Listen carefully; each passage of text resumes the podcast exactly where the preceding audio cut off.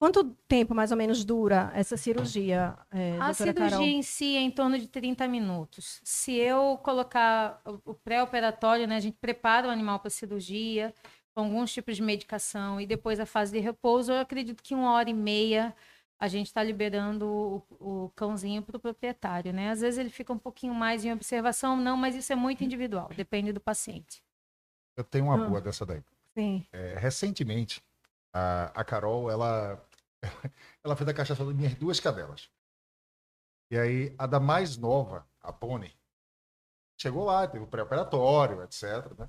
Quando entrou, não, Bruno, olha, vamos lá, inclusive aproveitar para agradecer ao, ao anestesista, doutor Darlan. Doutor Darlan, parceirão. Show de bola.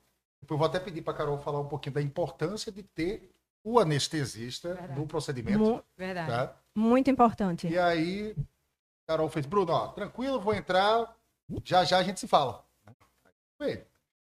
Na frente da clínica, digo, ah, vou sair, né? Sair da clínica, digo, olha, vou tomar uma cerveja. Tava um dia super quente. É, no meio da minha cerveja.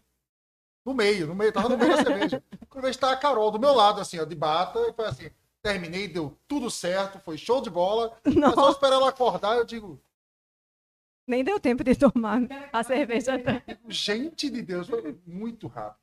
De verdade que a, a cirurgia da Bonnie foi muito tranquila. Muito tranquila. Tanto que hoje, isso faz três meses. Né? Hoje eu olho a, a, o abdômen dela e eu não vejo. Não vejo cicatriz, não vejo, não vejo absolutamente nada. Incrivelmente rápido, super bem feito. E uma recuperação maravilhosa. Fantástica.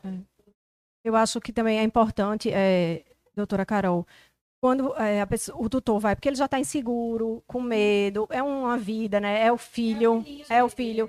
E como você falou, por mais simples que seja a cirurgia, é uma cirurgia, né? E toda cirurgia envolve, tem envolve risco. risco. É.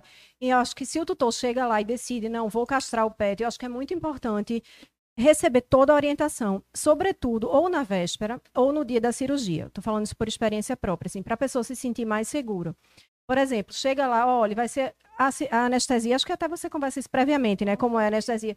Mas num dia, olha, vai ficar aqui, vai durar tanto tempo. Quando acabar, a gente liga para dizer que terminou. A, o PET pode acordar um pouco, porque ela, ela acordou bem, assim, muito meio desorientada. E eu fiquei um pouco assustada. Justamente, eu acho que porque você não, não recebe, sabe, esse tipo de.